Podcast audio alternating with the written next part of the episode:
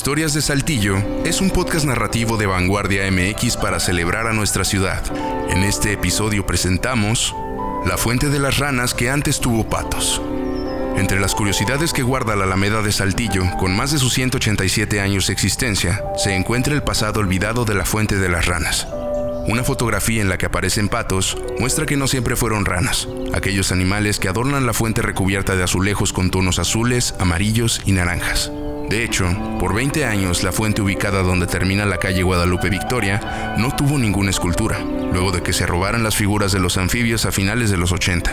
A esta fuente se le conoce comúnmente como de las ranas, aunque también llegó a recibir el nombre de glorieta mosaica o árabe.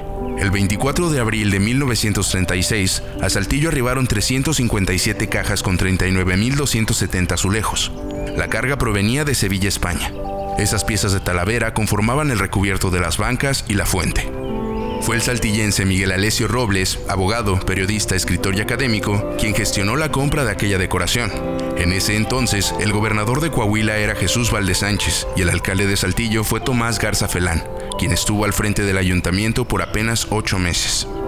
Aunque la investigación de historiadores locales ha permitido llegar hasta el origen de la fuente, no todos los pormenores están claros. Con los años, la comunidad local ha dado por sentado que en esa fuente siempre han habido ranas, pero la realidad es distinta y se sustenta con una sola fotografía. La fototeca del Archivo Municipal de Saltillo conserva una imagen tomada a finales de la década de los años 30 del siglo pasado.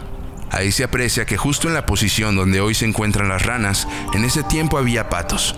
A aquellas aves también les salía de la boca el agua que alimenta el contenedor. La fotografía deja ver con exactitud que se trata de la misma fuente. En el fondo se observan las bancas recubiertas con mosaicos.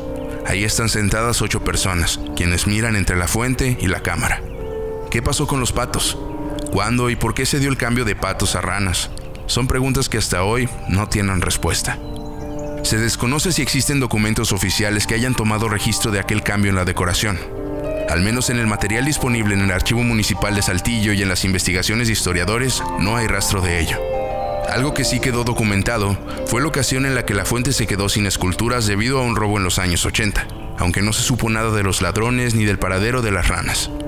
Una nota publicada en Vanguardia el 2 de diciembre del 2004 explica que ese año se invirtieron más de 400 mil pesos en la rehabilitación de la fuente.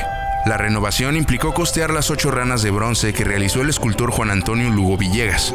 Las figuras se elaboraron en el año 2000, pero fueron guardadas hasta que se completaron las obras en toda la fuente. En cuanto a los mosaicos, fueron pintados a mano y manufacturados en Saltillo, por lo que ninguno es totalmente igual a otro. Finalmente, el lunes 6 de diciembre del 2004, la fuente retomó su esencia ya con las ocho ranas colocadas en su sitio. Fueron ancladas de tal forma que no se las robaran de nuevo. De la Alameda aún hay mucho que contar con sus estatuas de personajes célebres, las esculturas que decoran los pasillos, su biblioteca pública y hasta las mismas bancas que la rodean. En esta sección hemos platicado sobre la pelea de un toro y un león que tuvo lugar ahí, y un par de jóvenes que se ahogaron en el lago. Pero eso es solo una pequeña parte de todo lo que vendrá cuando sigamos escarbando en los ayeres de estos jardines céntricos.